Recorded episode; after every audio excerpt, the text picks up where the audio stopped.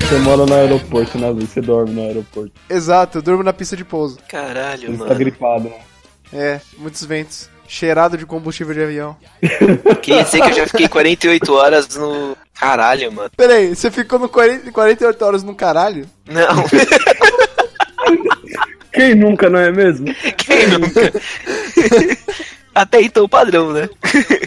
Padrão. Mas já fiquei 48 horas em Guarulhos aí no, no, no O que é equivalente a ficar 40 horas, 48 horas no caralho. Assim, não tô dizendo que uma coisa foi por causa da outra, mas. A diferença é que uma é prazerosa, a outra não. Qual? Descubra. É, descubra. Jogue- Joguei a carta. Eu tô muito puto com o Correio de São Paulo, na moral. Ah, Eu tô muito puto com o correio no geral, afinal eu faço pa- parte de um grupo que manda desenhos por correio e ou o desenho chega agredido ou não chega. É, Rapaz, então eu tô nessa. você não sabe o que é raiva por causa dos correios, cara. Deixa eu só fazer uma pergunta. Sua encomenda foi parada no Carandiru? Não. Carandiru, mais conhecido como Curitiba. Chuvitiba, né? Aqui é pior, eu, eu, eu consigo vencer isso aí. As minhas encomendas, todas elas ficam retidas pelo menos uma semana e meia em Itaquera. Hum, Por que será? É restrição temporária porque aqui onde eu moro é área de risco. Maluco! Itaquera é o quê, mano? Então, tá retido no Itaquera. É porque tem que passar por uma inspeção adicional. Sabe por parte de quem? Não. quem diria? né? Eu diria que é melhor nem saber, tá ligado? Eu desenho. Caralho, mano. Eu mandei o desenho que ele foi extraviado, basicamente, porque eu não, não sei onde ele tá, não sei pra onde foi, não sei se ele saiu da, da- do, do coisa do correio. E tá por aí Caralho. perdido. Uma hora eu vou ver ele, sei lá, na, na Rússia. Cara, eu acho que co- E o pior, o pior é que o desenho específico na Rússia ia ser fenomenal. Não, não. é um desenho, é um Eu, desenho do pre- Trump. eu, eu preferia. Então! Ih, rapaz. Pior que não é ele completo, mas o desenho tem o rosto dele. Eita, pô. Por isso que eu falei, na Rússia ia ser a melhor coisa. Meu O pior é que não tem lado, né? Porque se for, se for Não, não. mandado pra cima, o, o nome do Luiz é de, de latino. Cara, o melhor é que, velho, eu não tinha intenção de, de, tipo, a cara do Trump era só pra sacanear mesmo, sabe? Eu não tinha intenção de nenhuma Ué, tem algum motivo pra ter o rosto do Trump em algum lugar? Ele tá se desculpando, nota. Não, não, Nota, o- sabe qual é o motivo? Sabe qual Tá é o na motivo? defensiva. Alguém não quer perder o visto. Não, não, não, não, falando sério. Você tá ligado aquela, tema- aquela estátua do, do Trump nu no meio da praça? Mano, foi. Então, então, o tema do, do. Nossa, agora eu tô fudido, depois você falou isso. o tema. O tema. O tema do, desse, daquele mês era corpo e alma. Basicamente ia desenhar corpo de humano. Só que aí eu fiz o seguinte: sabe aquela. Aquelas poses assim de gente deitada nua na praia? Escondendo as partes mais íntimas? Desenhe-me como uma de suas garotas francesas. Então, eu desenhei um corpo de costas, só, uma, só, só aparecendo um traseiro lá. Só que assim, o rosto ele tá virado pra, pra, pra quem tá vendo o desenho. E no rosto tem É. a cara do Trump. Não, a melhor parte é assim, o título, né? Verão na Síria. É, como causar a terceira guerra mundial só com um desenho? Caraca, se eu digitasse You're Fired ia ser a melhor coisa e o Putin recebesse. Não, e o melhor, ele ia entender o fire, o fired não como demitido, e sim como lançado. Aí ele ia mandar ogiva nuclear. Ai, meu Deus. Chega, vai logo, vai, vai, família. Vocês estão prontos aí? Tá, tá tudo. Eu vou esperar vocês terminarem de. Pronto, não é a palavra certa. Eu tô tentando tirar a imagem, assim, do Trump da praia, do Trump. mas não tá dando, cara. Imagina notícia, velho. Guerra Mundial começa porque Putin recebe o desenho da, na casa. Na, na casa vermelha, não sei. A casa vermelha, meu Deus. Eu quero viver pra ver um dia desses. No dia seguinte, Stalin sai da criogenia. o terror dele sair da criogenia é tão alto que você ouve na sua cabeça um Stalin bem lá no fundo. Ah, não, não, não, chega. Não, não. Eu sou o Falme e finalmente estamos falando dessa banda. Finalmente. Desculpa. Meu Deus, cara. o único motivo do Palme ter querido criar esse podcast, finalmente. O legal é que o finalmente tem mais sentido pelo fato do podcast ter demorado um ano pra lançar o primeiro episódio. Do que pra você realmente falar finalmente no segundo episódio. Aqui é o Clayton e Anthony Green, pode me comer que eu deixo. Eu deixo de ser hétero por você. Não, é, é, mano, que, que homem, que homem. E ô galera, aqui é o Ingrid. E eu tô sem ar. E eu só Tá digo uma coisa. You and me, we are little machines. We run a room around our hometown streets. Meu Deus! Ai, Então, ai. finalmente, vamos falar de uma banda que eu queria falar há muito tempo. Não é só por causa que a gente ficou um ano sem gravar o podcast. Mas vamos falar de Zoloft, The Rock and Roll Destroyer. It's one, two,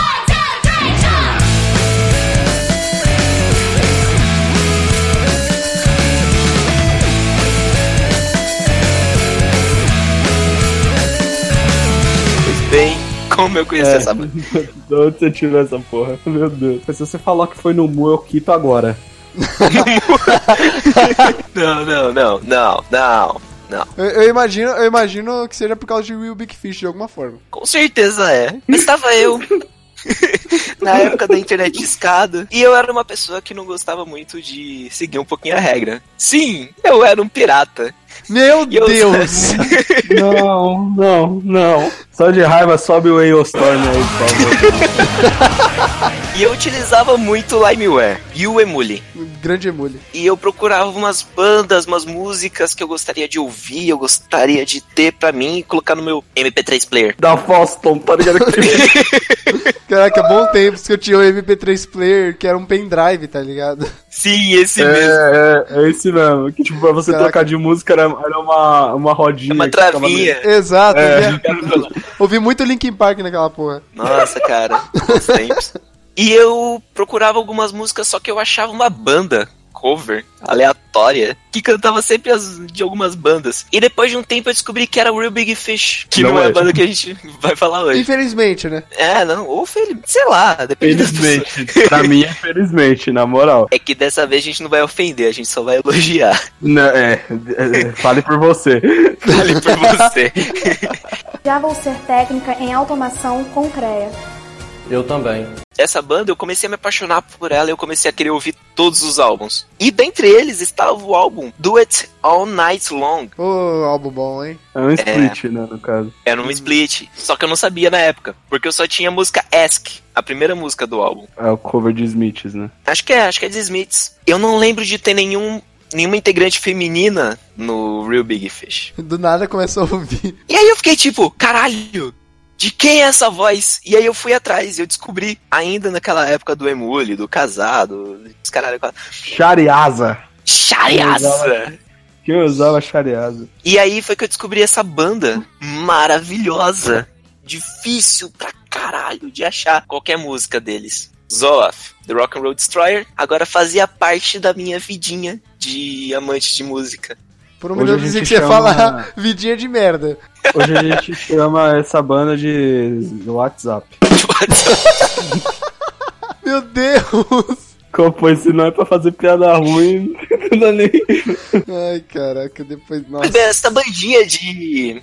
bandinha de, de nome estranho. Zolofferson. Zoloffers. Zolofferson maior que Topperson. Ou, ou, ou, ou, ou, ou que nem o Google sempre me mostra, Zoloft. Você sabe que a banda é muito, é muito underground quando até o Google corrige errado, tá ligado? Exatamente.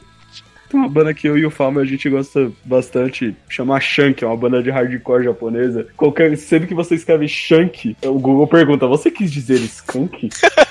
Aí, não, Skunk. Só que- é, só que essa banda tem uma segunda camada, que é tipo, você coloca Não, eu quero dizer Shank. Aí tem um jogo chamado Shank. Já vou ser técnica em automação com CREA.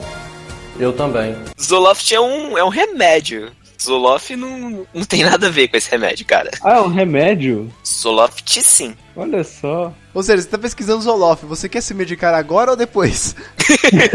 Pra mim, Zoloft é um nome de desodorante. Pra mim é nome daqueles troços de, de aromatizar banheiro. Tem uma historinha bonitinha de como essa porra veio a, a se formar. Verdade. Sentem-se diante da fogueira. Eu vou contar uma historinha. Cadê a lanterna?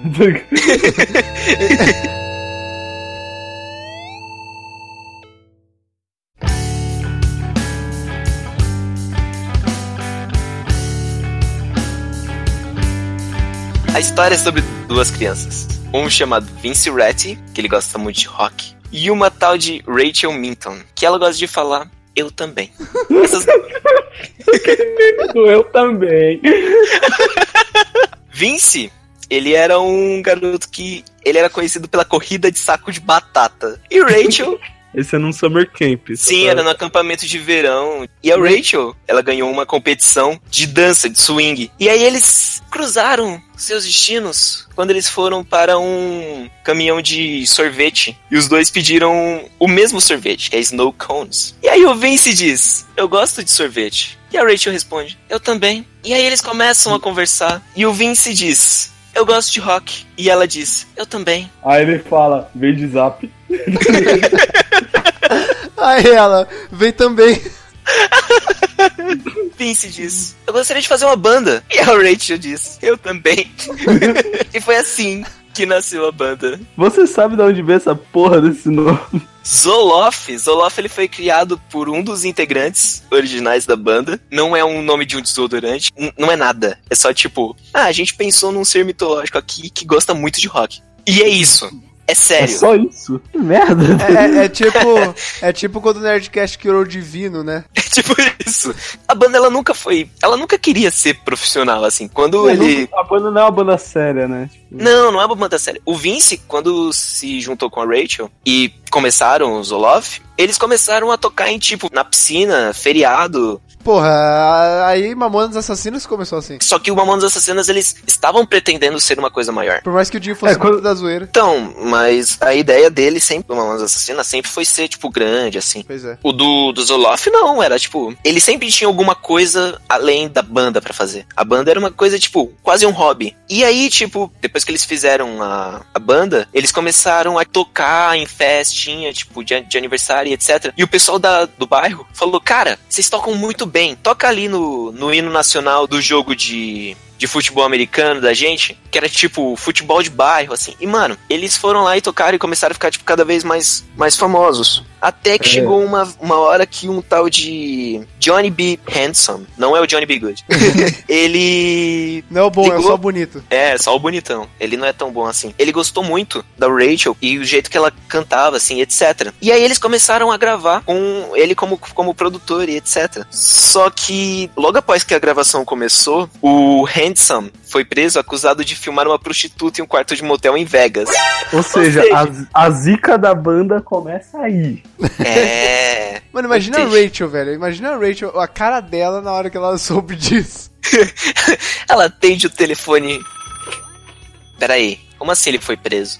Como assim uma prostituta? Como assim em Vegas? E aí, sem produtor, tipo, Vince diz: a gente precisa de uma banda séria, a gente tem que fazer uma coisa séria. E aí a Rachel diz: eu também. Não faz nem sentido.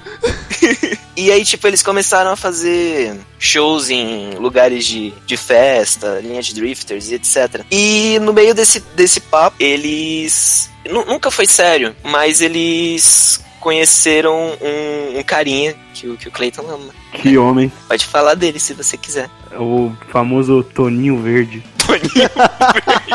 Toninho Verde.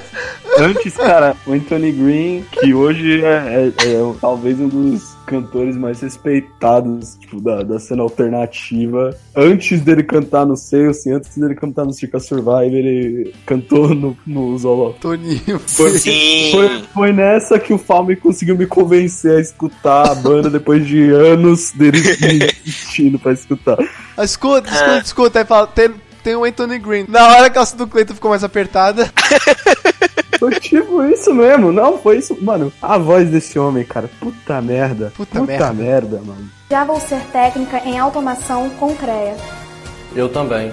Eles gravaram um álbum juntos. Os dois fizeram vocal, a Rachel e o Anthony Green. O Vince também. Sim, o, mas o Anthony e a Rachel ficaram no vocal e o Vince ficou na guitarra. Digamos que saiu o primeiro álbum deles, intitulado com o próprio nome, que é o Zoloft the Rock and Roll Destroyer. E de acordo com com a banda, o Anthony Green ele não ficou tipo muito. Na verdade, o Anthony Green ele foi tipo uma parte muito importante porque ele sabia o que ele estava fazendo e ele estava incentivando a banda a continuar o que ele acha que ela deveria fazer, porque Zoloft era uma banda que todo mundo queria que desse certo. Se ele participou do- de um de um show, é muito. Só dois anos, não foi? Sim, sim, ele, ficou- ele ficou muito pouco. E ele era a pessoa que, tipo, chamava o pessoal pra, pra gravar, pra ensaiar e etc. Então ele foi muito presente. Ele tava E- mais como a gente, né? É, se, se ele fosse um pouquinho menos, menos presente, ele ia ser, tipo, um produtor, assim, produz. Eu queria fazer um parênteses bem agora aqui, porque isso é importante. Os Olof, eles são da Filadélfia, da Uhum. Pensilvânia. A cena alternativa independente da Pensilvânia é um ovo. Mano, todo mundo conhece todo mundo. Que ótimo. Então, tipo, eu até comentei, acho que foi com o Luiz uns tempos atrás, que,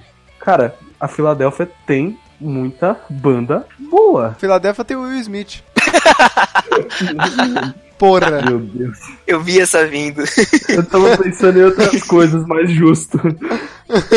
E aconteceram algumas coisas com a banda, mas digamos que muitas das coisas que eles vão gravar nesse primeiro álbum, junto com com o Anthony Green, que, ah, que o Anthony Green depois ele vai vazar e tchau, adeus, otários. Eu acho que, se eu não me engano, primeiro ele vai pro Sales, assim. Ah, sim, sim. Mano, ele, ele passou por muita coisa. E muitas das músicas que, que vão aparecer no primeiro álbum deles vão ser regravadas no, no, em outros, de outras formas. Só com a Rachel, acho que mais veloz, mais lento. São três músicas que são regravadas. Então, são É um terço da, do, do álbum, né, basicamente. São nove músicas do primeiro álbum. Mas o Place Pretty for Baby, que é a segunda música. É, eu tô contando ela. Eu Então, quero chegar nisso aí. Eu quero chegar nisso aí. sim, sim. Mas no. É, mas no futuro, o Anthony Green, ele gravou uma outra versão desse Place Pretty for Baby. Ele juntou, tipo, e auto-intitulou com uma banda chamada High and Driving, e ele fez um EP, na qual uma das músicas se chama Place Ugly for Daddy. Eita, José. Que é uma música regravada com outras letras, mas o tom da música é igual ao do ao da banda do, da Zoloft, só que mais lento. Caraca. Então, tipo, ele levou o que ele utilizou no, na banda do Lof pra frente. Isso não importou muita coisa, porque ninguém ouviu esse álbum também. Porra, mesmo. Já vou ser técnica em automação com CREA. Eu também. Antes da gente ir pro álbum em si, falar do primeiro álbum, as, das poucas pessoas que conhecem a banda e tal, quando ouve falar em Zoloff, um, ou pensa no Anthony Green, porque normalmente as pessoas conhecem porque vão atrás de outros projetos dele e acabam conhecendo, Uhum. ou da Rachel Minton e o cabelo antigravitacional dela, né? Aquele cabelo, Realmente. rapaz. Dá a impressão que ele vira uma. invejável. Ela ao vivo tocando, mexendo a cabeça, o cabelo não mexe, mano. É, mas o, o Vince Ratti, o guitarrista, cara, ele é um cara muito importante, assim. Tanto pra banda, mas também, tipo, pra cena alternativa americana, como todo. Ele é dono do estúdio, ele trabalha de engenheiro de som e ele é produtor, mano. Os álbuns do Zoloff, ele produz, produziu todos eles, junto com a Rachel. Ah, Uhum. E ele também produziu de algumas bandas, por exemplo, ele produziu um álbum do Circa Survive de 2014, que é o Violent Waves. olha, ele chegou com Olha o produtor só. pro. Ele chegou com o produtor pro Anthony Green e falou: parece que o jogo virou, não é mesmo? Não, mas é que tá, mas é que tá, o Anthony Green, eles saíram bons termos da banda. Eles nunca brigaram. Aham. Não, É. o, o- o Anthony tinha as paradinhas dele e eles falaram, não, firmeza. O Vince também produziu. Engraçado. Eu nunca imaginaria que o, tipo, o cara que toca no Zoloff ia produzir um, um disco assim, mas ele produziu o primeiro EP do August Burns Red, que é uma banda de metalcore assim. Ué! Se eu não me engano, é de 2004. Pô, o cara trabalha pra caralho. Cara, isso me lembra o Camídio, que também tem sua própria produtora. Sim, é. Tipo, ele não tem uma produtora, ele tem um estúdio, né? Mas. Estúdio. Mas, poxa, ele produziu uns dois álbuns, se eu não me engano, do Mantero Ópera, cara. É, não é tão longe assim, né? A banda teve muita influência de algumas bandas como Van Halen, Steve Vai, Cyndi Lauper, mas principalmente uma banda pop punk chamada The Promise Ring. Emo, né? Não, é pop punk, assim, tipo. É emo. Eu gosto de The Promise Ring, cara. É emo. Tá- Tá, tá no gosto do Cleiton, é emo. É, eles até tem um- fizeram um cover de The Promise Ring, né? Sim, é porque o cover deles é pop punk, mas se você escuta a música original é, é, é emo, assim, real emo. Não, eu, eu vejo como, como bastante pro lado do pop punk, mas tudo bem. é, é Fresno versão americana. É, emo pop, vamos ficar no meio. Tá bom, emo pop. E aliás, a, a própria banda Zoloft, mano, que zona. Porque É. eles não sabem bem o gênero que eles são. E aí eles falaram: não, a gente vai decidir aqui, a gente é spunk. Spunk!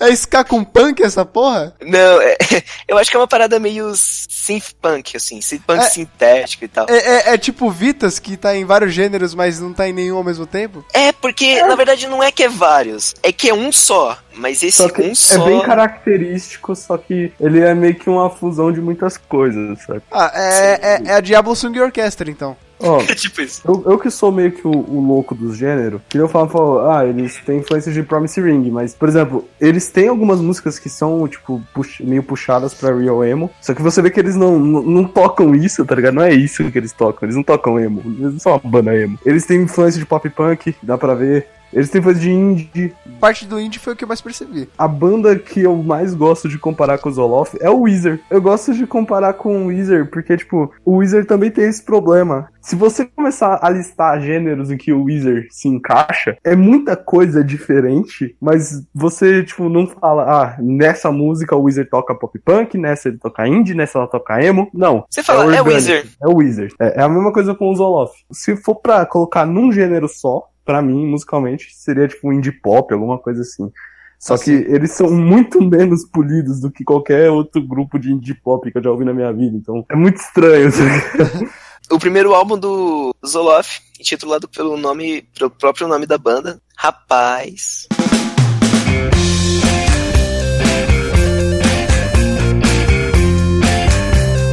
Esse álbum é o melhor álbum que a gente vai falar hoje. Então se você só quiser ouvir falar de coisa muito, muito boa, você escuta esse álbum e vai embora. Esse álbum não foi o primeiro que eu ouvi deles. O primeiro que eu ouvi, tipo, inteiro foi o Jalop Go Far. O álbum Zoloff The Rock and Roll Destroyer, eu ouvi muito depois. Ele bateu pra mim como se fosse um soco, cara. Pera aí, não, agora você tem que especificar, um soco aonde? É. Mano, você pode escolher.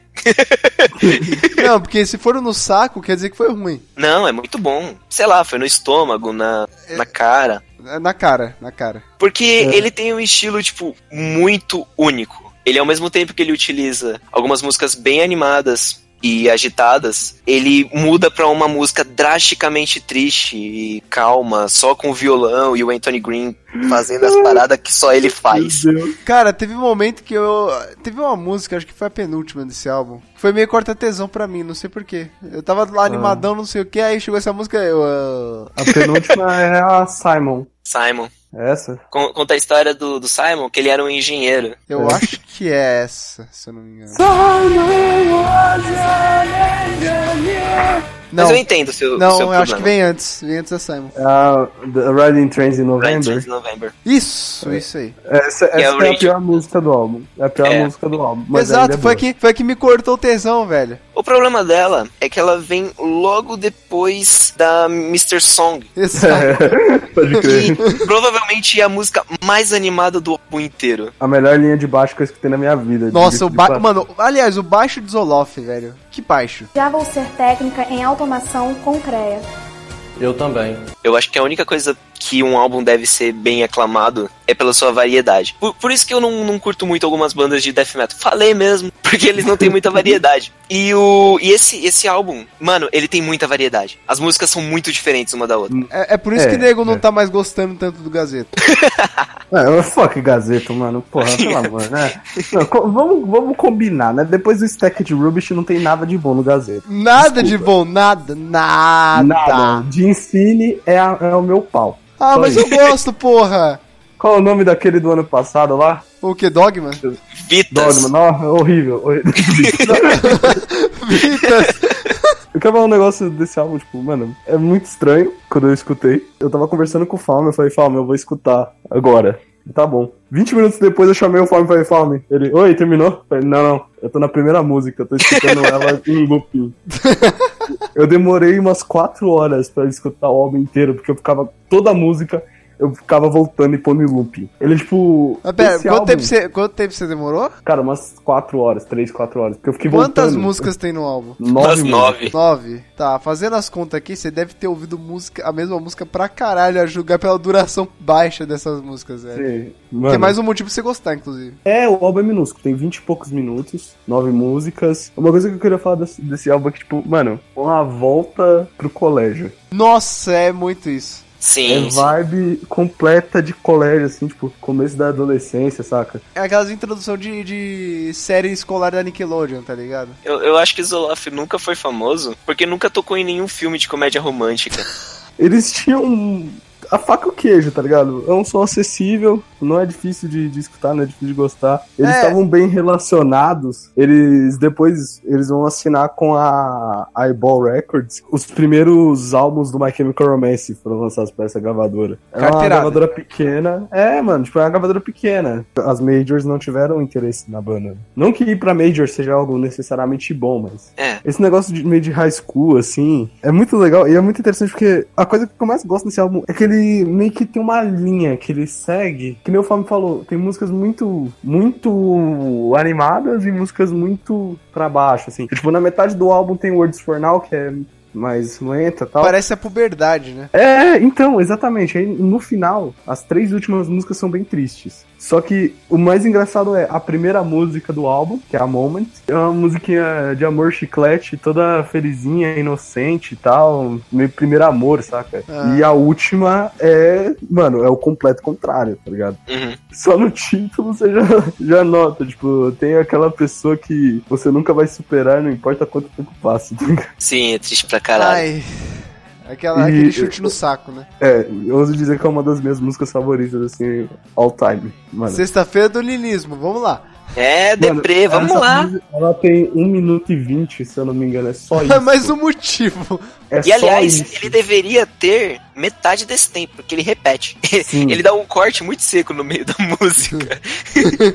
É uma música muito boa, ela é acústica, é só violão e voz do Anthony Green. Música de fogueira, que se ouve bem quietinho. Isso, e tipo, acaba o álbum ali. Esse é, esse é o negócio, ele vai te levar numa montanha russa, tá ligado? Vai começar tudo bem, no final não. É tipo festa de rap de faculdade. tá lá feliz, não sei o que, alegre, pegando não sei quantos, e aí chega o dia, chega o momento da ressaca. Que nem o Fábio falou, Mr. Song. Se a música tivesse tocado em qualquer filme de high school, assim, da época, Aham, no, no American Pie da vida, assim, mano, Qualquer coisa. a banda tava gigante. exato. E essa música, ela é muito estranha, porque ela tem uma vibe meio assim, tipo, você escuta, você fala, nossa, eu já escutei isso. Você fica com, com essa pulga atrás da orelha. assim, Ela te dá um ar de nostalgia, mesmo se não tiver, né? É, é mais assim, é tão um chiclete que a partir do- da primeira vez que você escuta, você não esquece mais. Então, você sempre vai ficar com aquela, tipo, porra, eu já escutei isso, tá ligado? Mesmo que você nu- não- nunca escutou. Sei lá, é minha música favorita do, do álbum. Eu escuto ela toda hora.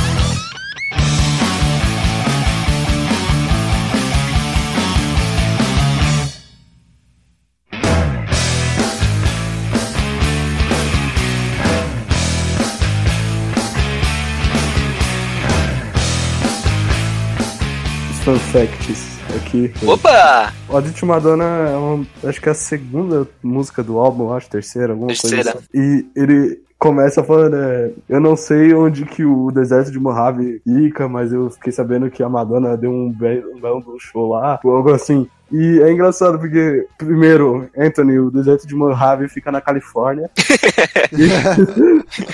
Isso é uma referência a um clipe da Madonna chamado Frozen, que foi gravado nesse deserto. Caralho. Outro fun fact: em Mr. Song não é o Anthony Green que canta, é o Vince Rat.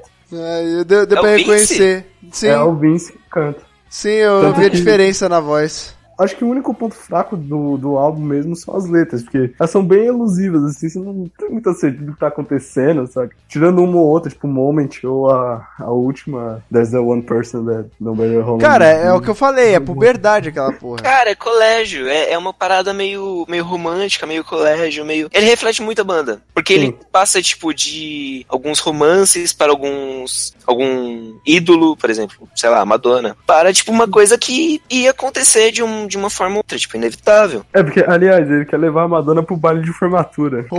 Deus.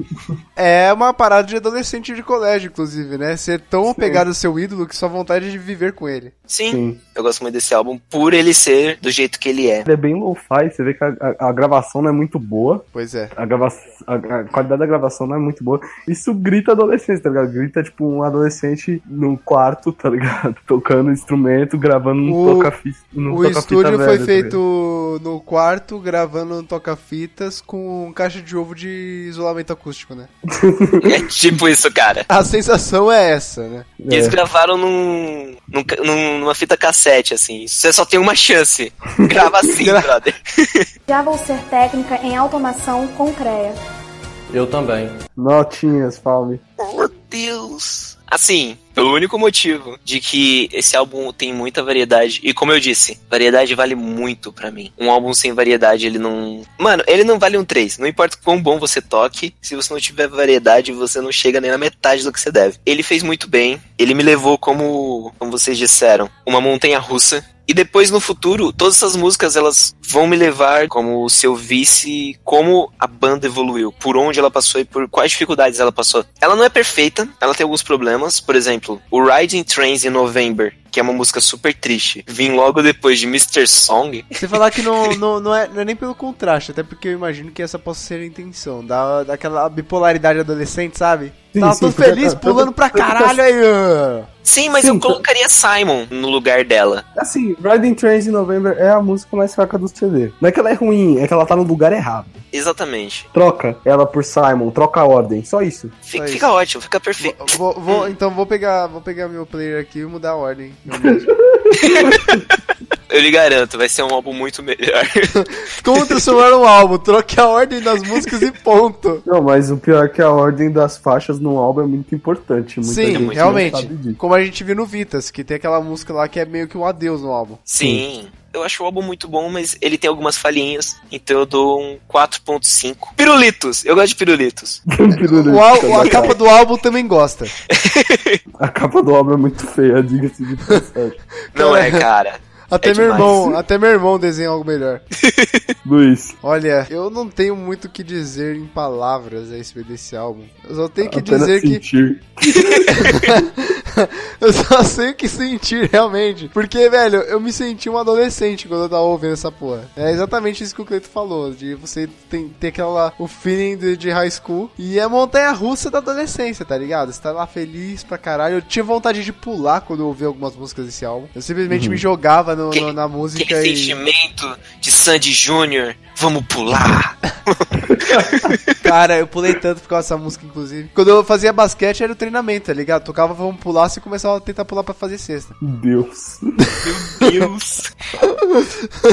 Mas então, eu tava animadaço, não sei o que, e realmente, foi aquilo que eu falei, corta a tesão da porra que foi a, a November aí. E aí veio as demais, eu achei legal, só que ainda fiquei com aquela no, com a Reading Trains, tipo, porra, velho, olha o vacilo que tu cometeu no meio da- do álbum. Por que tu foi furar fila com a Simon, porra? Vou dar quatro caixinhas de som, quatro, quatro piratas pra ela. Quatro piratas.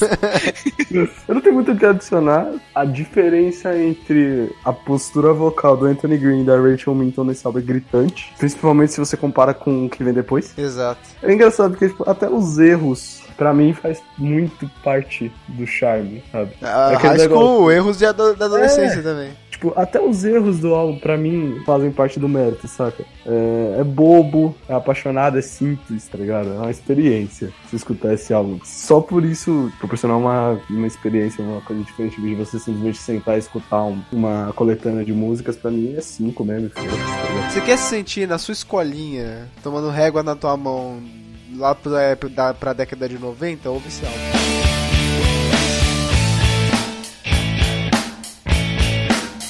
Depois de, de um tempo, a banda ela acabou se modificando muitas vezes. Então, muitos dos integrantes da banda saíram e entraram outros. E no meio desse desse vai e vem, a Rachel ela, ela não entrega o número do celular dela pra ninguém. Ela não passa o número do Ah. telefone dela pra ninguém. A história do Mark Hoppus. Isso. Pera, what? E Ela não fala no celular. Ela não fala no celular, ela não gosta. Ela só conversa, tipo, por e-mail com as pessoas. E aí um dia, tocou o celular dela. E ela atendeu. E era o Mark Hoppus. Que homem. Ele é da banda do Blink 182 e atualmente, eu não sei se atualmente, é, ele tá na Plus 44. Ah, não, não. Então não. Qual que ele tá hoje em dia? No Blink. Quando o Blink voltou, Plus 44 foi, pra, foi em ato. Ah, sim, verdade. 2009, por aí. É, em 2009. E aí ele ligou pra ela dizendo, ó, eu ouvi suas músicas e eu achei mó legal. Ela, quem é você? Sou Mark Hoppus. Aí ela, hã? É, é Ó. sério, é o Mark Hoppus. Vamos contextualizar uma coisa aqui rapidinho. Isso é lá pra, tipo, 2002, 2003. Cara, mano, o Blink tava gigante, tava estouradaço. Eu, o fodão do Blink, estou ligando pra você, sendo que você não passa o número pra quase ninguém. É tipo isso. e aí ela falou assim, não, não é possível. Você tá zoando com a minha cara. Estão pregando uma pegadinha comigo. É trote essa porra, né, É cara? trote essa porra. E não, tá ligado? Era o Mark Hoppus mesmo que ligou pra ela e falou assim: Ó, eu tô querendo ser seu produtor. O que rolou foi: eles conversaram muito, foram pra estúdio, estúdio, tentaram gravar alguma coisa, só que no final das contas não rolou. Zoloff nunca foi uma banda de. pra ser gigante. Então eles preferiram largar essa parte de modificar o jeito que eles são pra ser uma coisa mais mainstream, mais uma coisa tipo. Ah, pra é. mídia. É nessa hora que eu acho bom eles não terem feito isso, porque eu tô vendo muita banda que eu gostava de acompanhar o início da carreira deles, sabe? Achava do caralho, não sei o que, cada um faz assim, de maneira assada, Aí foi pra Major e se fudeu. Não, e às vezes já tava, já tava na Major, e ainda assim tinha a identidade deles marcada ali, daquele jeito bonitão da hora que eu tava curtindo. Aí foi passando, MVs lançados, e começava a ficar mais genérico, mais meio meh, mais tipo, ah, fãzinho de banda genérica vai curtir. Maluco, mas é, Sim, é- sim. é- Então, esse negócio é a história mais velha do, tipo, do, do livro da época, assim. Tipo, a banda vai lá, assina com a Major e se fode. Ou é obrigado a mudar de som, aí não quer mudar de som, fica na geladeira. É, mas é, é idiota, tá ligado? Porque, ah, vamos obrigar você a mudar de som, sendo que o seu som é maneiro daquele jeito. Sim, mas a partir do momento em que tem um outro som que vende mais, a gravadora vai falar, muda o som. Já vou ser técnica em automação com CREA. Eu também. ela entendeu que o Mark Hoppus ele era um cara tipo esforçado e ele queria uma coisa tipo concentrada, ele ela sabia o objetivo dele. Então eles depois de muito tempo, de muita conversa, decidiram que iam continuar na deles sem o Mark Hoppus. Só que até hoje o Mark Hoppus ainda continua contando essa história para as pessoas, que ele ligou aleatoriamente pra uma garota de uma banda de garagem ou quase do tipo. Já vou ser técnica em automação com CREA. Eu também. Tudo bem, depois do primeiro álbum, a Rachel começou a fazer participações em, em outras bandas. Muita participação. Muita participação. Collab até até dizer hoje. chega. A voz da Rachel é super única. Eu não diria única, eu diria característica. O jeito dela cantar é. A voz É não, a voz não é única, a técnica até que é. Sim, sim. Mas também não é, não é super, super, super. Eu já vi muita cantora que canta quase parecido com ela. Não, tudo bem. Ela cantou em muita treta. Mas isso foi depois. Isso foi depois Sim. do segundo álbum já também. Porque o mais velho que eu consigo me lembrar é no Get Stoker On It, que é o primeiro álbum do The Wonder Years. E foi lançado em 2007. Já é bem depois. O, o primeiro self-titled é de 2001. 2002. Mas em 2002, ainda, ela fez uma participação com a banda chamada Five Days Ahead. Eu não conheço. O álbum ele foi vendido na Amazon e tem alguns pequenos sites que ainda vendem isso, mas tipo, é quase um álbum que nunca olhou a luz do sol. Ninguém conhece, basicamente. Caralho. Só vi a abertura do ventre, né? É tipo isso.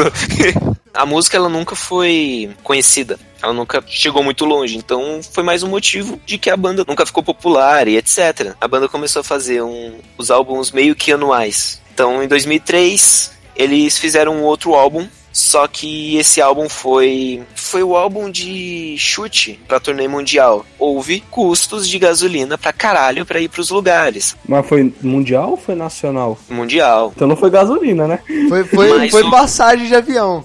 foi passagem de avião também. Mas, de acordo com, com a banda, o maior custo que eles tiveram era com gasolina. Gasolina, tipo, é muito caro pra eles. Eles não só passaram pelo, pelo país, né? Como eles foram vieram pro Brasil, inclusive. Sério? Não, porque pra, pra gasolina ser mais cara.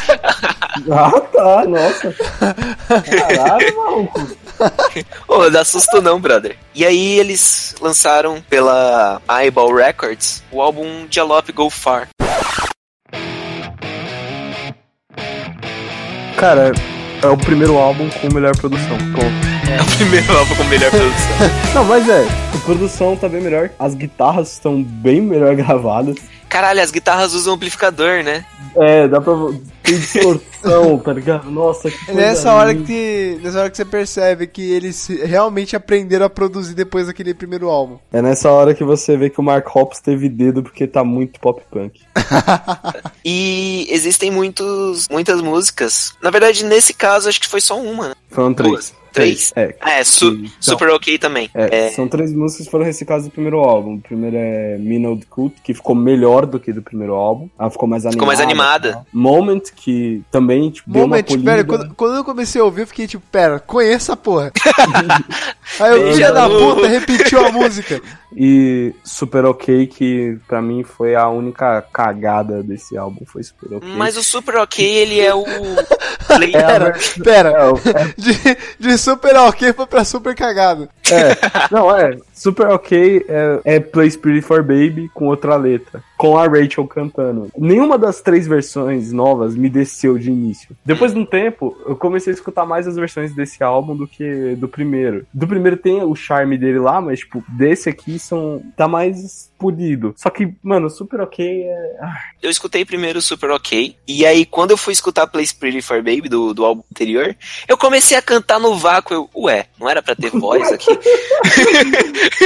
Errou! Eles reciclam essas três músicas e são as três primeiras músicas do álbum. Então, tipo, pelo menos, tipo, ó, tó, três, essas três você já conhece, a gente já tira isso do caminho. A primeira música mesmo do álbum é The Hot Situation. Porra, mano, muito foda. Sim. Que nem eu falei, é o primeiro álbum melhor produzido. Chiclete, esse é bem mais pop. É o primeiro álbum tunado, assim. Ele tira um pouco daquela coisa ah, de ter a experiência, de ser aquela coisa que eu elogiei tanto, mas, tipo, num ponto de vista técnico, ele é melhor. E qualquer erro nele não vai ser tão bem justificado quanto no álbum anterior, né? Sim, sim. Já vou ser técnica em automação com CREA.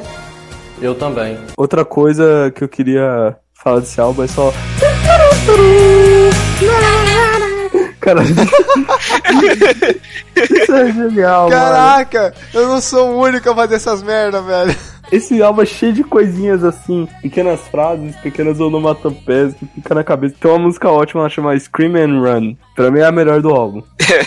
Caraca. É muito boa. É, Puta, essa é muito boa, até porque eles gritam mesmo. A letra é muito bacana. Sim. A letra é muito bacana. Cara, eu, eu absorvi essa letra por osmose depois que eu fui perceber que isso aconteceu. Que assim, mesmo eu entendendo bem inglês, muitas vezes a música, a letra da música eu não pego ela de primeira. Essa aí, velho, eu fui entendendo pedaço por pedaço porque a letra foi entrando, tá ligado? Sim, a letra é simples. É muito simples. Eu até cortei aqui um pedaço da letra. Que ele fala, é, então grite, corra, faça todas as coisas que faz as pessoas te olharem daquele jeito. E eu vou dizer, hey, e aí, como está você? Saca? É tipo, é o velho vou É, é o que a, é o que a criançada que fala eu te amo por WhatsApp precisa aprender hoje em dia, né? Não, é, tipo, é basicamente assim, porra, não me importa que você faz coisa estranha, tá ligado? Tamo junto, viado.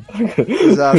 Esse álbum ele tenta repetir o que o primeiro fez também, com a música final sendo mais triste, tendo um nome gigante. Caraca, Mas é- pra mim não, não chegou lá não, tá ligado? Não, não, não teve tanto punch quanto do primeiro. Parece que o álbum ainda quer ser uma festa, né? Daquelas que você realmente arregaça na- durante a festa e se foge no final. É. Então, mas essa é uma festa mais animada, né? É Scream and Run, toque o foda-se. Já vou ser técnica em automação com CREA. Eu também. Mais alguma coisa que vocês desejam adicionar? A Rachel Cara- canta bem melhor. É, tem essa também. Ah, Deus é bom, né? Deus é bom. Deus é bom. Rachel tá sendo mais. Sim. Velho, eu, eu cismo com o canto. Eu tava, tava de boa, tava achando a Rachel ok, etc. Tirando um errinho ou outro que ela soltava no primeiro álbum. Até chegar ao contraste, inclusive, com. Tolinho Leprecan, sei lá. Meu Deus do céu. Trevinho Verde. Aproveita e já manda a tua nota, Luiz. Cara, eu gostei pra caralho desse álbum em questão técnica. Só que, apesar de não ser tanto assim em relação ao feeling quanto o Clayton foi, eu achei que ele perdeu um pouco dessa, dessa parada também. Logo, vou dar três piratas e meio. Cortei um pirata pela cabeça pra deixar ele pela Agora- metade aqui. Agora não é mais pirulito, né? Agora é o, é o foguetinho. É foguetinho. É foguetinho, é realmente foguetinho. E é isso, velho. Parabéns, Rachel, tá cantando melhor. Vai continuar melhorando, inclusive. Eu acho que é nesse álbum que ela ganha o cabelo gravitacional. O cabelo é tão anti-atrito que fica a pergunta: se ela encostar a cara na parede, o, cab- o cabelo que mexe ou a, cabe- ou a parede que mexe? Eu não vou estar nesse prédio pra descobrir. então, sua nota. O que faltou é o feeling. É muito subjetivo? É, é subjetivo pra caralho, mas faltou isso. Tecnicamente, tecnicamente, o álbum é melhor. Mas falta a montanha russa. 4,5 pra mim, tá bom. Poderia ser menos, eu pensei em dar menos. Eu queria não gostar, mas eu gosto. É o álbum Guilty Pleasure, é isso? tipo isso. Basicamente, a gente pode dizer que o primeiro álbum era uma montanha russa do Play Center e o segundo álbum é montanha russa de shopping, né? A montanha da Playland. Playland. Ai, ai. Onde você dá a volta no mesmo lugar só pra sua mãe tirar foto. Ô filho, olha! Vai, Fome. Eu tiro alguns pontos por ter música reciclada. Ah, tem essa, né? Ainda mais pra, pra álbum de banda recente. Sim, mas porque, tipo, foi no ano seguinte. Então, que tecnicamente na época a banda era recente, né? E aí ela já tá reciclando música. Assim, não que não tenha seus motivos. A música ainda é boa, mas ainda é reciclagem. Teve menos empenho ali. Eu, eu, eu senti isso. O resto da, da- do álbum é, tipo, muito animado. Eu gosto muito disso. Eles finalmente conseguiram uma segunda caixa de som pra poder gravar. Conseguiram um amp, né? não vão ter que fazer tudo no violão. Não, consegui- conseguiram mais de um, né? Exato. Eles conseguiram um teclado. Olha só, cara, tem teclado. Não, já tinha teclado, Já né? tinha, já tinha. Ah, mas é um teclado bom, né? Vamos falar de teclado de verdade. Tiraram Agora aquele te... um tiraram o tecladinho, tiraram o tecladinho, tiraram o tecladinho Antes era- infantil e deram uma, uma Yamaha pro cara. Sim. Antes, antes, antes era o tecladinho lindinho 2009, agora é o Yamaha. É. Naquele pique, moleque. Agora ela tá começando a competição contra o cãozinho dos teclados. Caralho, e tem o gato dos teclados ainda pra superar. Frank Aguiar. Grande funk Aguiar. Caralho. Então, com tudo isso, eu dou a nota 4G foguetinhos. Caralho, mano, que estranho. As minhas notas dessa vez estão maiores do que as de vocês. Então, né? Tem alguma coisa errada. Tem alguma coisa errada aqui. Sendo que nesse, nesse papo eu é que teria, tipo, dado 5 pra todos os É.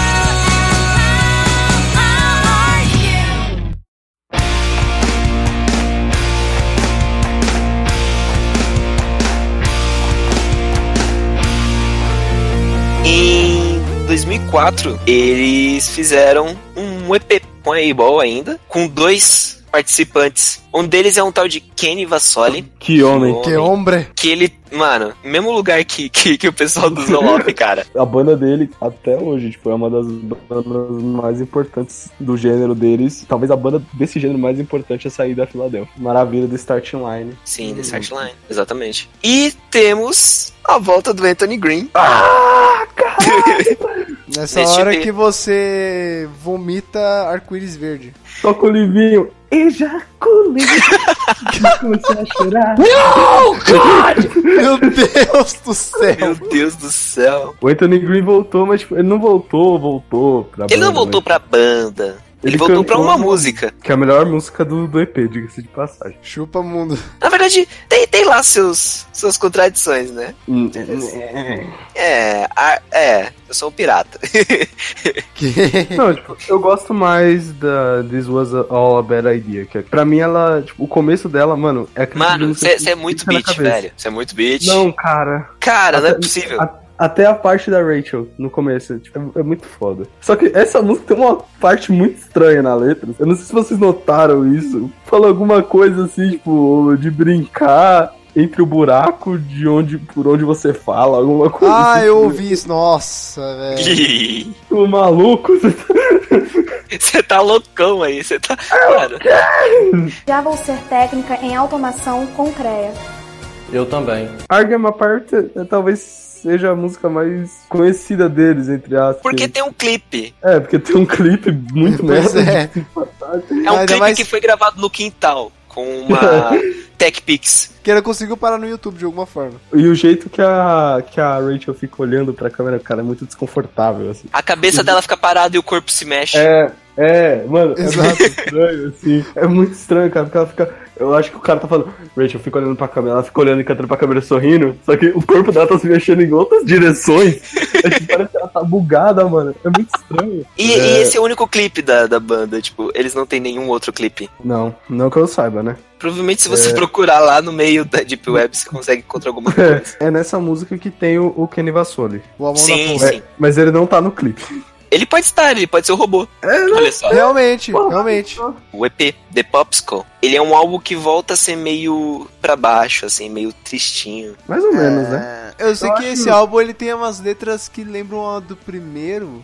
No sentido de Sim. você ouvir e ficar tipo, o que que tá acontecendo? Eu acho que esse álbum ele é tipo, o que seria do Zoloff se o Anthony tivesse continuado na banda? Você vê que, é, mesmo sendo bem produzido e tal, que nem o, o Jalopy, ele ainda é mais simples do que o Jalopy. Que nem o Luiz falou, as letras são um pouco mais jogadas no ar, assim. Tipo, Então- entendo o que se passa pela minha cabeça. Também tem aquele negócio, ah, é chiclete, as músicas ficam na cabeça, mas não tem nada de novo. É mais do mesmo, sabe? Eu, eu não sei, talvez ele seja um EP de, de homenagem. Eu não entendi muito bem a proposta dele. Acho que é mais transição, né, cara? EP também enxuga custo. Sim, também. Você consegue fazer vários EPs e o custo é bem menor. Basicamente foi um. Olha, só pra você não ficar sem nada esse ano. É, porque. é que eles estavam fazendo coisa, tipo, de ano em ano, né? É, mas eles vão ficar um tempinho agora, né? Pop Psycho é de 2004, o Duet All Night Long, se eu não me engano, é de 2007. 2007. Agora eles ficam 10 anos parados, né? Eu achei legal, achei que ele era meio pra baixo, eu gosto dele ser meio românticozinho, do jeito Ah. que ele é. Talvez não tanto. Acho que era a última música que parte da letra ela tava basicamente fazendo referência ao título do álbum, falando I'm not your popsicle. É o de encerramento. Eu não sou picolé pra derreter e não sei mais o que. Eu não entendi muito bem a música também. mas ok. É porque, na verdade, é um. É uma referência de tipo, uma pessoa fria, Exato. saca? Eu achava que era tipo Raimundos, Milambi. Não, Adoro as referências de música brasileira do Cleiton. Suzana Vieira, Franca Aguiar e Raimundos, é isso aí. é isso aí. É, é isso que a gente quer. Já vou ser técnica em automação com CREA. Eu também. Eu dou 3.8. Ou seja, o pirata ele só perdeu um pedaço da cabeça. Eu dou 3.8 picolés. Picolé. Olha só. Eu dou três picolés. É mais do Ah, mesmo. só, por- só porque você ficou mal puladão, né? Que eu tava dando nota menos que você. Não, mas é realmente eu fiquei- é mais do mesmo, saca? Não tem nada de especial. Não tem nada É, de eu vou dar especial. três também. Fechou! Bum! É tão mais do mesmo que a gente não tem mais nem o que comentar. É, isso define o que a gente vai falar tudo a partir de agora, né? Não, ok. Vamos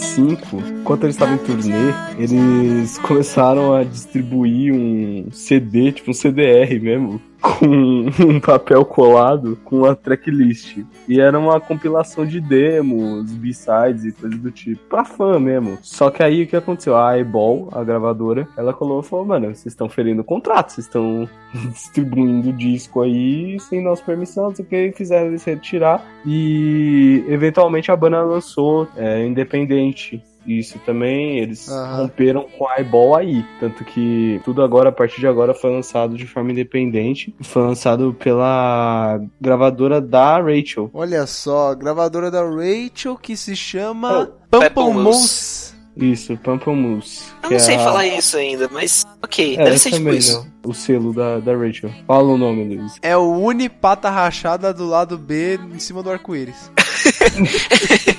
Nossa, que merda, cara. Unicorns, Demos, B-Sides and Rainbows. Você falou Uma compla- Toninho Verde, amigo. Nada é pior do que isso. Ok. É, Cara, provavelmente isso é pior que Toninho Verde. O nome define bem o que que é essa porra, tá ligado? Tem alguma, algumas demos, demo de Argama Parts, tem demo de Sim. O William, Demon demo ou de- Demon mesmo, né?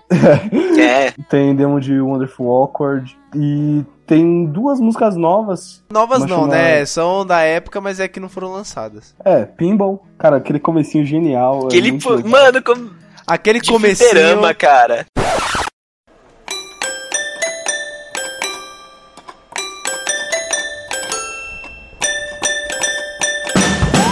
Velho, quando, quando eu vi aquele começo, eu falei, porra, velho, por que esses, eles não lançaram essa merda? Música de Natal, assim, total. Total. Exato. E outra chama Java. Essa música Java, ela foi regravada no, no Schematics, no terceiro álbum deles. Sim. Java, insira piada de programação aqui. Vamos lá, Falmer. Aquele momento, toca a vinheta da piadinha. Sabe como se chamam os habitantes da ilha de Java? Não, como se chama os habitantes da vila de Java? Objetos. E aí pergun- Tá, perguntaram pra mim se eu lia Java. Eu falei, Javali. O que tem também nesse disco é, é um cover do The Promised Ring, que o Falmer falou no começo. Eles pegaram a música de uma banda clássica, assim, do, do emo velhão, assim, dos De anos 90. acordo com o Cleiton, é velho, emo. Pra mim, Promise Ring é uma banda emo. Pra mim não tem muito o que dizer. É, Eles têm coisa de pop punk sim, mas pra mim eles são muito mais uma banda emo, real emo. Só que eles pegaram a música, tipo, a música é bem lenta, assim, do Promise Ring, tem uma bateria bem, bem fodida, assim. Eles transformaram a música, tipo, numa versão luau da MTV. Caralho. Cara, não, cara. É, mas é, mano. Aliás, luau da MTV é, vai estar vai tá no, no- nos links aí na postagem. Aliás, se você tá escutando isso no. baixou pelo feed e tal, vai lá no, no, no nosso site e tal. Entra na postagem, lá tem os links de todas as bostas que a gente fala. É, lá na postagem vai ter o link mitológico do chorão do Charlie Brown cantando a versão mais vergonha alheia de M&M's do Blink que eu escutei na minha vida. Skateão na veia dos irmãos. Tô na veia dos irmãos. Caralho, maluco. Caralho, isso é uma pérola. Isso aqui termina com o- uma versão diferente de There's the One Person, que é com a Rachel cantando. Eu não gosto dessa versão e não é pela Rachel cantando, é porque não é uma guitarra acústica, não é um violão tocando, é uma guitarra elétrica e ficou muito feio. É, é, Eu não acho que ficou feio, eu acho que poderia ser melhor. Ficou muito estranho, Olha cara. só. Eu não gostei. Já vou ser técnica em automação com CREA. Eu também. É tipo as músicas que você já escutou do Zoló, só que numa garagem. E Uma é garagem com literalmente, literalmente caixas de ovo como isolamento acústico. isso. Acho que nem isso, cara. Não, é, Nem são isso. demos, né, cara? São demos. Só Deus. faltou, só faltou no meio de uma demo alguém gritar, ah, tipo, algum pai de alguém entrar gritando, tá ligado? Ô, o jantar tá na mesa. Vai arrumar o quarto, caralho. Por ser um álbum de demos desses, eu, pessoalmente, eu prefiro me abster de, de dar nota e tal. Então, Eu eu ia também. deve ser também, porque primeiro, além de ser demo, são, é um álbum que eles lançaram, tipo, gente, toma aí, ouve como foi criada essa porra. É, tipo, é É, coisa eu pra acho que não é alguma tá coisa- ligado? Exato. Também eu acho que é muito pesado você falar que é pra fã, cara. Por quê? Não Porque tem. não tem fã. Caraca, Doeu, não, o amigo. Falme, o Falme declarou agora que ele não é fã da banda. Eu sou o único fã. Eu sou a única pessoa que conhece essa fã. Você e os outros três mortos no cemitério, sei lá, das plantas. tipo isso.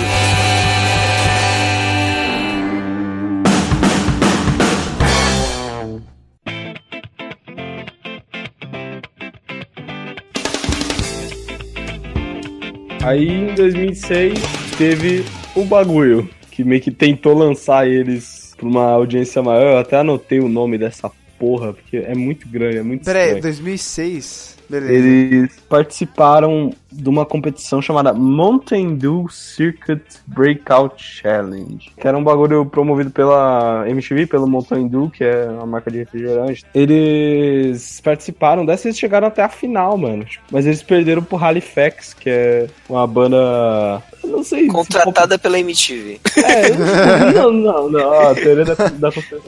Aí, ó. Polêmica! Polêmica. Por que MTV acabou? Primeiro fato. O pior é que o Halifax também não, não ficou. Não foi uma banda muito grande, assim. E ficou em primeiro lugar? Mano, Imagina o Zoloff. imagina o Zoloff, cara.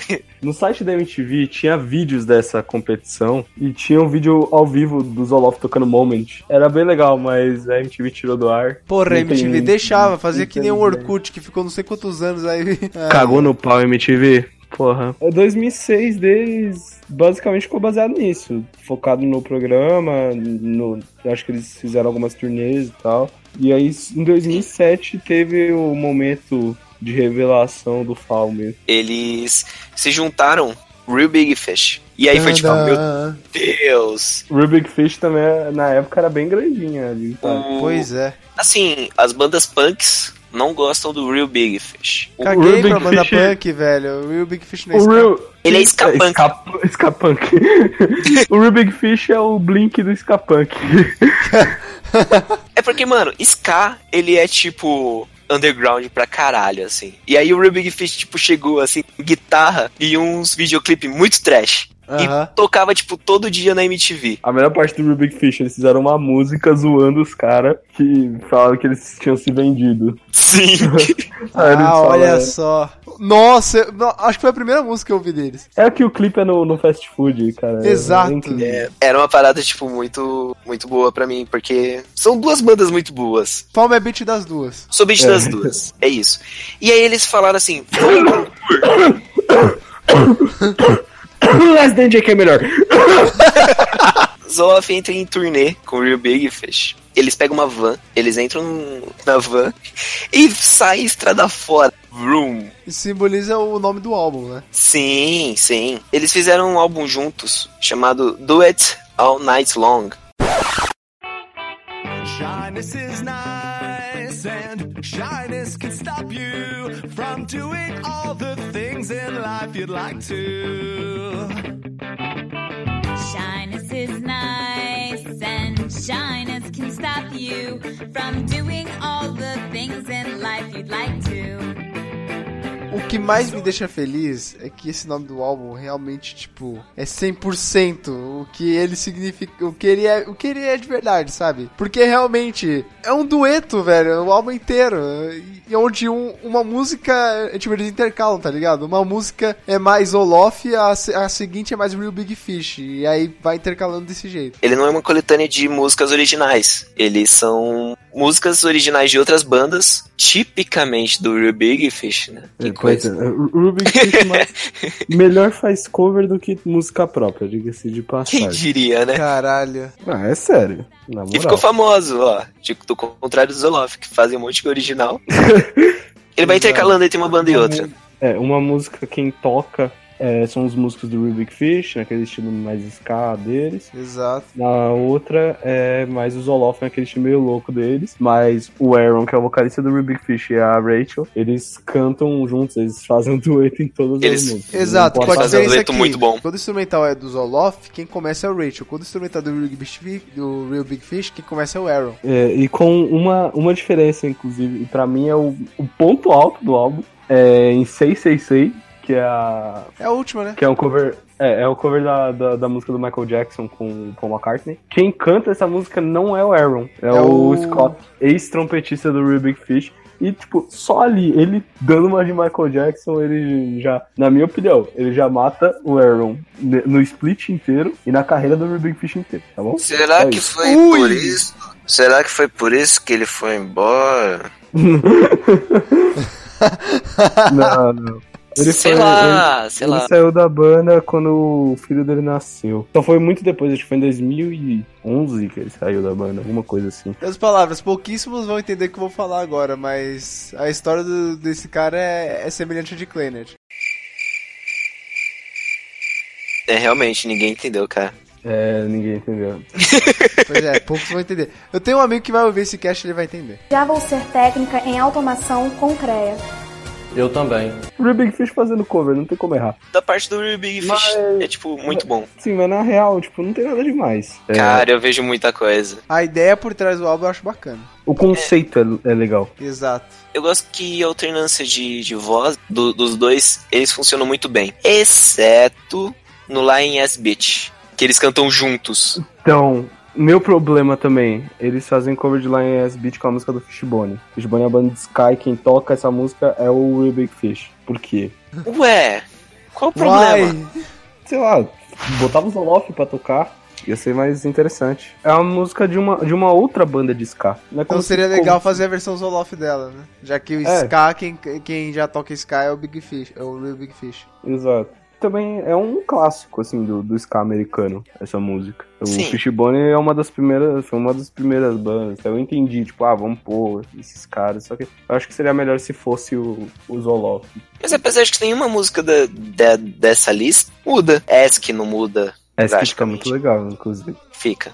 É porque, assim, são versões, mas são covers ao mesmo tempo, entendeu? Eles não vão muito longe. Não assim, são original. adaptações ainda, né? É, são covers. Pra mim, a, a melhor música é It's Not Easy, que é cover de um filme da Disney, que aqui no Brasil o nome é Meu Amigo Dragão. Eu nunca assisti esse filme na minha vida. Meu amigo Dragão, eu eu acho que eu vi, mas. Essa foi a música que eu mais gostei. Talvez porque fosse a única que eu não conhecia a original. Sei lá, eu, eu o, o que eu mais gostei foi do Lion S Beach, mas o que eu gostei não foi do, do instrumental, foi do vocal. Que os dois eles cantaram tão bem juntos que a, que a voz mesclou em uma só. Hum. Cara, eu acho que não. Eu não, não acho que tenha chegado no, no, no uníssono tão característico assim. Desculpa se seu ouvido é treinado.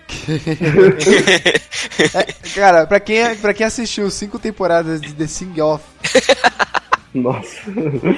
tipo, foda-se a aula de canto, né? Sing-off superior. vê o Pentatonix evoluir pra caralho. Caralho, Pentatonix canta bem pra porra. A harmonia vocal, depois disso, velho, fica difícil você achar uma melhor. Já vou ser técnica em automação com CREA.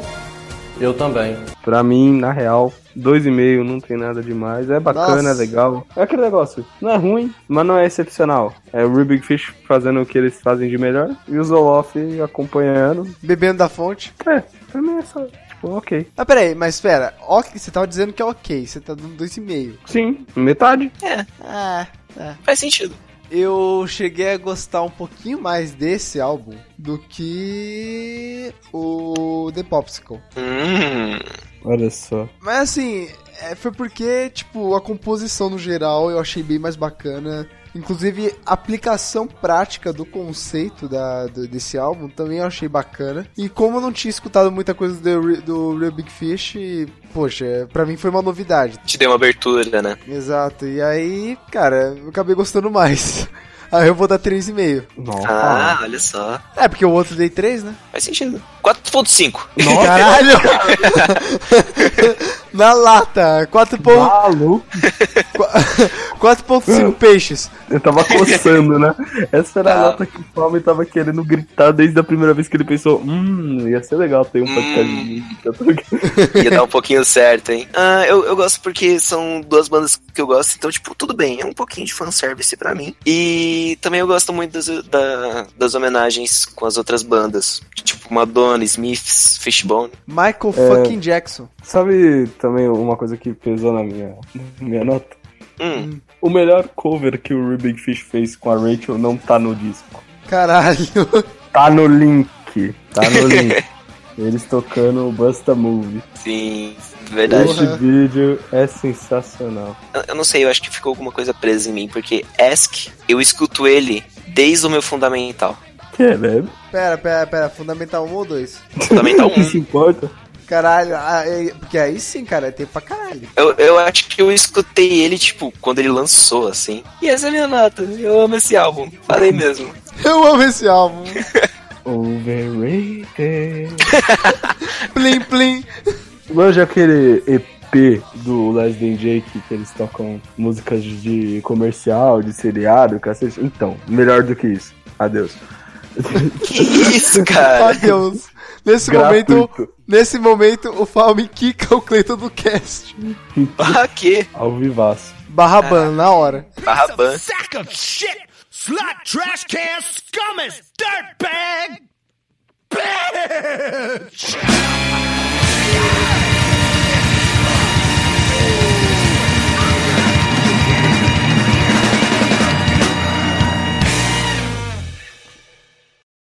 Hey, thanks.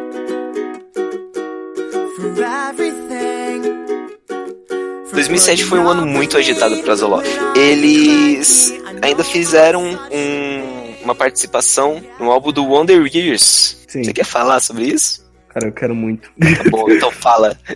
Eu não quero tirar esse prazer de você.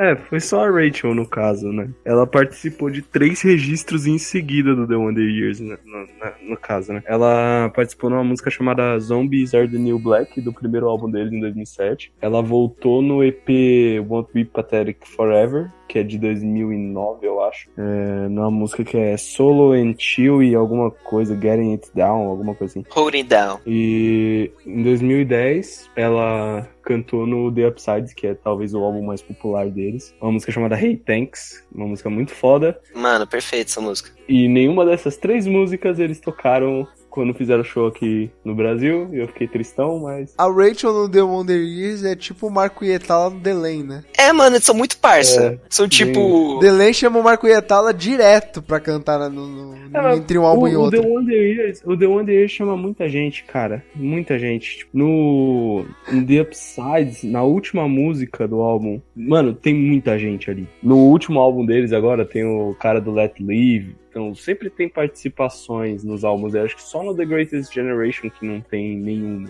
Ah, eu queria a Mas- Tarja. A Tarja tem participação em todos os álbuns dela. Sim, eles sempre chamam os parça, tá ligado? Pois é. E tanto o The Upsides quanto o EP foram produzidos pelo Vince. E- Olha só. O que dá mais uma margem pra contatinhos barra Rachel. Ainda em 2007, a Rachel ela fez backing vocals em três músicas do Even If, It, Even If It Kills Me, que é um álbum do Motion City Soundtrack. Em duas das músicas que ela participou, também tem backing vocal do Max Bemis, vocalista do CNT, e do Sean Harris, que é do The Matches, que é uma banda que foi assinada da Epitaph Records, que aí também era da Motion City, uma caralhada de banda. Então a gente chega no último registro do, do Zoloft como banda até agora, que é o Schematics. Como eles não estavam mais com a Eyeball Records, foi pela própria Da- próprio da- selo da, da, da Rachel. É, isso é considerado indie? É, acho que é, né? É que assim, indie como gênero é diferente de indie como independente. Ah, tá. Sim, Em teoria, eles sempre foram independentes, porque a Eyeball não é uma major label. é, faz sentido. Realmente. E aí, nesse, nesse novo álbum, eles colocaram umas músicas mais animadas. Eles voltaram pra uma coisa meio ah, Jalop Go Far, só que um pouco diferente. Digamos que eles ficam mais pop punk ainda. Pra mim, eles ficaram mais pop, não necessariamente pop punk. Aquele momento que o envenenamento das bandas entra por osmose, né? Não precisava nem ficar numa major label pra poder acontecer. Pra mim, o Schematics é a, a definição de mais do mesmo. Três álbuns depois e não mudou muita coisa, tá ligado? É melhor produzido, ain- ainda melhor produzido do que o Joe Pagon Far, Sim. Ou mas... seja, Rachel chegou e enfiou o pé no cu da, da Aibon, né? É porque, é porque esse, esse álbum, ele, ele tem letras boas, tem letras diferentes, mas o instrumental não mudou. A Rachel então você tá acaba... cantando bem melhor. Sim, Deus é bom. Eu, eu acho, eu tô, eu tô achando, eu tô achando que o vocalista do Real Big Fish, e principalmente o ex-trompetista, né? Chegaram lá e deram umas aulinhas pra ela, tá ligado? Ela aprendeu até a usar o drive, velho. Tem um sentimento meio de ska no meio disso. Não que tenha ska. Ah, ela não tem canta, ska. ela canta igual cantora de ska, velho. Não, não, não exagera. Não, não. Já vou ser técnica em automação com CREA. Eu também. Uma coisa nesse álbum me incomodou logo de início. A primeira música, The Way It Goes, ela é muito parecida com Momo. Mais uma vez, vamos Isso pegar o instrumental de uma música que a gente gosta e refazê-lo. Mano, isso me irritou de um jeito, assim. Eu falei, caralho, mano, não. Tipo, isso estragou o álbum inteiro pra mim. Cinco anos de curso. Chega na metade, eu já tava enjoado, já não aguentava mais. Que tá falando, mano, não, não é ruim. Esse álbum não é ruim. Você quer ouvir uma nova música e tá ouvindo a música do primeiro álbum. Não, é, basicamente. Mas, ó, o primeiro álbum era de 2002. Pra 2007, passaram Sim. cinco anos. Cinco anos de curso. não mudou muita coisa, saca? Eu não vi a banda evoluindo, tá ligado? Eu vi, tipo, ah, esse álbum pra mim tenta meio que ser um Jello Pie Fire Parte 2. Porque por tabela quer dizer que ele tenta ser um Self-Titled Parte 3. E pra mim ele falha. É tipo quando o designer mostra o projeto pro cliente, ele fala assim, cara, tá muito bacana. Aí ele chega e fala, mas falta um tchan. É bem isso. É muito subjetivo, mas é isso mesmo. É, eu queria só mencionar, a gente falou da música Java lá da, da compilação. Aqui Uhum. tem a versão cheia dela. Onde a letra dele tá É. codificada. A música é ótima. Tem uma outra mais pro final chamada Moon and Mars, que é boa também. E a última, So Scared, é bem legal também, mas aquele negócio não prende. É o único álbum deles que soa como simplesmente uma coleção qualquer de músicas e não um trabalho com. Com alguma intenção. É, pra mim faltou. Uma outra coisa que também me incomodou foi o fato de que a música se repete muito. Então ela tem um refrão As e ela fica. são mais longas, né? As Elas são mais longas, pisa no refrão e continua no refrão. E é diferente dos outros álbuns que, tipo, por mais que seja o refrão, existem algumas palavrinhas diferentes. Ah, isso me incomodou, cara. Isso me incomodou. Que uma coisa que eu gosto, e muita, muita banda que eu ouço, inclusive, é que até em músicas longas, elas são divididas em etapas, tá ligado? Mudou um Uhum. pouco a letra, o instrumental acompanha de uma maneira diferente. Aí você vai lá e fica repetindo a mesma linha sonora com uma letrinha um pouco diferente.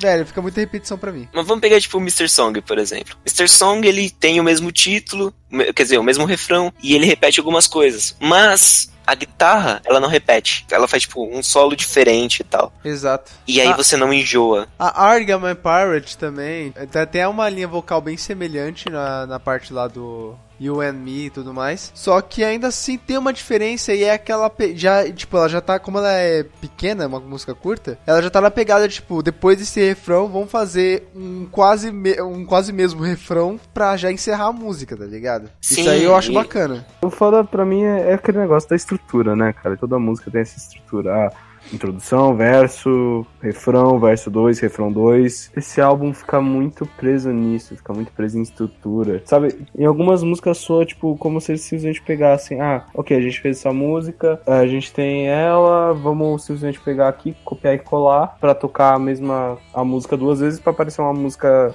inteira. Eu tenho essa impressão. Ah, cara, é basicamente porque o motivo de eu não gostar de banda genérica. Tem Lembra que eu disso. falei sobre variedade? Que variedade conta muito? Mano, esse não rola. Ele não tem uma variedade que me prende. Ele não tem variedade. Ele tem. Ele não tem variedade. É uma coleção de música qualquer. Esse nem Arnaldo Sacomani vale, né? Porque não tem como elogiar. É, não tem como. Não é ruim. Só não tem nada demais. Tipo, Não fede nem cheira, só que mais ainda. é, é porque assim, toda banda tem esse negócio da aprovação do segundo álbum. Só que o terceiro álbum também é importante. Você fazer a mesma coisa por três álbuns em sete anos de banda. cara, É, ninguém aguenta Green Day assim.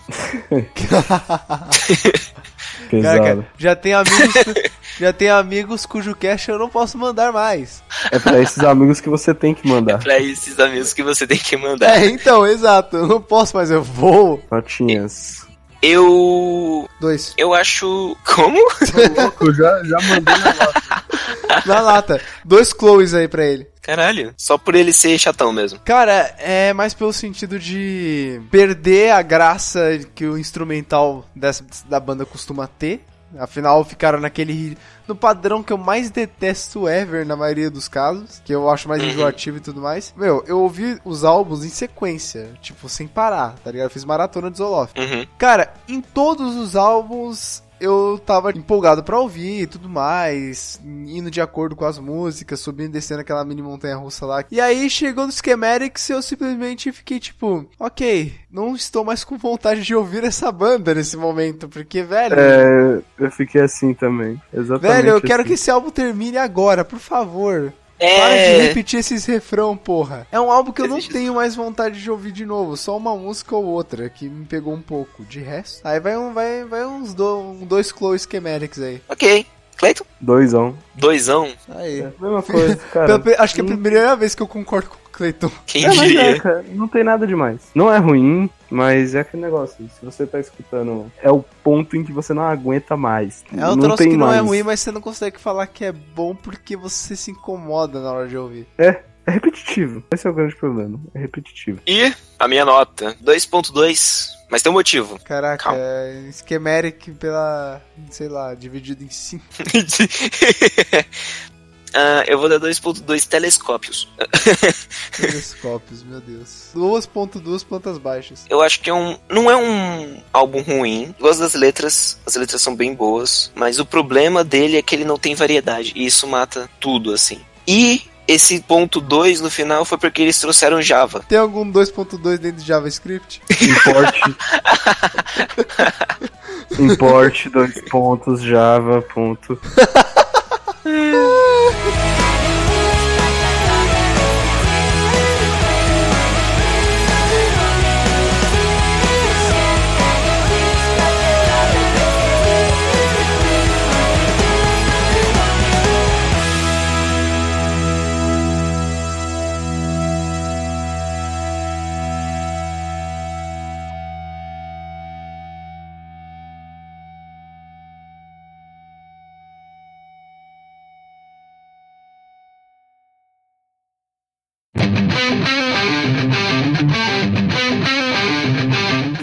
Fizeram algumas entrevistas, fizeram algumas turnês, alguns shows e tal, mas não gravaram mais nada. Tem 10 anos sem nada da banda. É o que aconteceu, é depressão pós álbum merda. De acordo com o fórum e as redes sociais, o Zoloff ainda não, não fechou, cara. Eles ainda estão querendo fazer coisa nova. Quero muito que o próximo álbum, ou seja lá o que for que eles forem lançar de música, seja a melhor coisa da carreira deles. Porque, velho, pra esperar 10 anos. É muita pesquisa, velho. É muita lição de casa, tá ligado? 2009 eles ainda fizeram. Eles fizeram uma compilação, que era um tributo ao Atom em His Package. Eles participaram de uma compilação chamada Up and Atom, numa música chamada Happy Birthday Hoff. Pra 2009 é isso. Eles não fizeram mais outras coisas. Eles participaram de um festival chamado The Keeper, que eles se juntaram com algumas pessoas do pop punk, que era tipo várias bandas juntas. E eles tocaram umas músicas e chegou um momento que eles chamaram a banda The Pink Spiders. E foi quando o teclado da Rachel saiu do, do plug, da tomada. E aí o The Pink Spiders começou a cantar a parte do, do Teclado? teclado. Caralho, velho, que da hora. Sensacional. Cara, Isso- imagina essa situação, velho. Isso Deve me ter Ah, genial. eu imagino fácil. Eu lembro quando eu fui sair em estúdio há pouco tempo atrás e o plug do microfone caiu. Tinha alguém pra te socorrer? Não, só tinha o cara lá na mesa de som, ele não podia sair de lá. Uma coisa também, tipo, show ao vivo do Zoloft. Se você procurando na internet e as pessoas falando, todo mundo fala que é incrível, assim, o negócio. Cara, é que nem Oresca Band, Mas deve velho. ser, cara. Oresca Band É. eu não consigo ouvir por muito tempo quando eu tô ouvindo em casa, assim, normal. Agora, se é num show delas, velho, eu posso ouvir a noite inteira. Sim. Que eu, velho, Presença eu vou... de palco é outra coisa, né? Exato. Eles atualizaram a página do Facebook deles a última vez em 2016, mas foi tipo pra trocar a foto de perfil e mais nada. Já significa que eles estão vivos.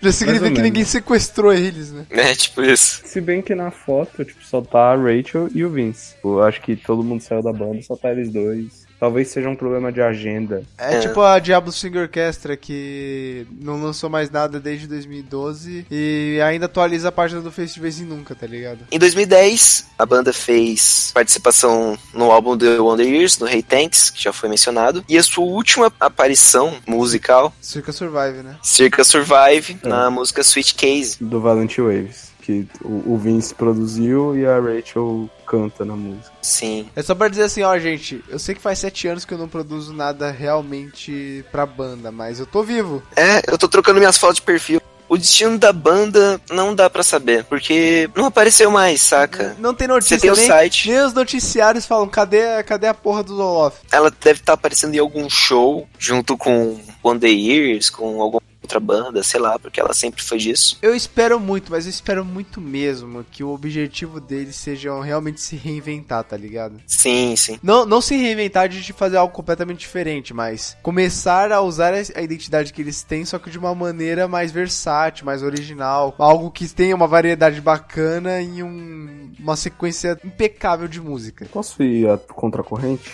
Pode. Vai. Eu tô satisfeito. Você acha que deveria acabar? É, não, não acabar, mas ficar naquele estado de tipo, ah, nós estamos aqui, nós tocamos de vez em quando, mas a gente não faz música nova. É, Eu é porque que, o Clayton não quer se decepcionar mais. Não, não é bem isso. É um sentimento hipster, né? Não, é, que- é- é que, mano, pra mim tem bandas que às vezes eles têm que saber a hora de parar. Às vezes continuar lançando música não é bem a coisa certa. Sei lá, por Já exemplo, aconteceu você algum pega- caso em que você queimou a língua nesse sentido? que eu queimei a língua, eu acho que o Wizard. Eles continuaram, mesmo falando que podia, devia ter acabado, eles continuaram, mas o White Album tá aí. Mas eu tenho também É exemplos verdade. do outro lado, cara. Tipo, o American Football é icônico por causa do primeiro álbum deles. Porque o primeiro álbum deles era icônico. Outra coisa é que eu relaciono muito o Zoloft a um espaço no tempo. Eles também eram bem fruta, assim, da época deles, saca? Tipo, não que tenha sido muito tempo atrás, mas se bem que 10 anos, né? É.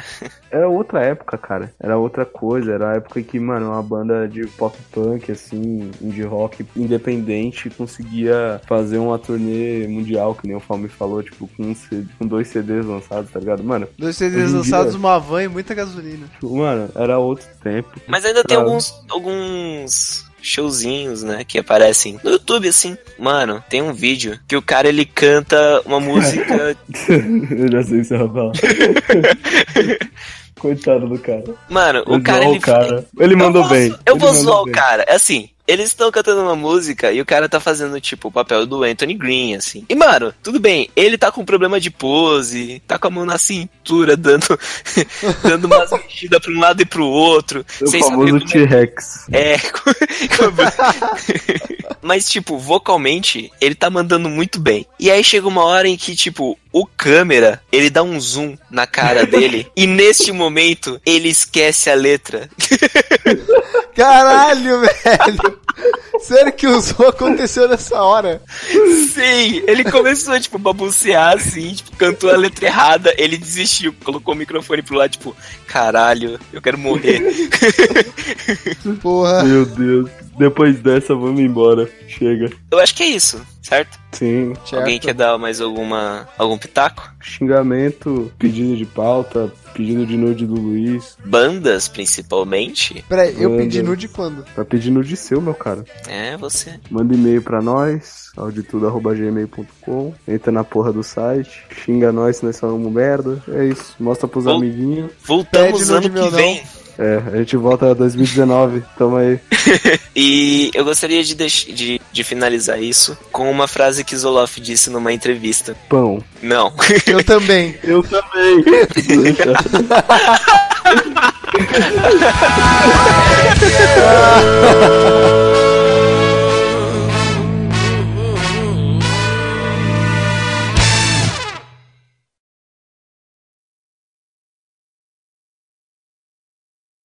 Eu gostaria de agradecer a todo mundo que deu chance à nossa música, por mais que nosso nome seja um pouco estranho. E pedimos desculpa a todos que esperavam que Zoloff fosse uma banda de death metal sueca. Peraí, só um Mas- quieto. Todo mundo, peraí, que vai fazer um ruído muito alto aqui. Desgraça. Matou uma barata, velho. Foi. tá matando a barata, caralho. É. Foi mal. Meu Deus. Esse vai pros créditos, tá ligado? No final, tá ligado? Exato, exato. Isso vai muito pros créditos.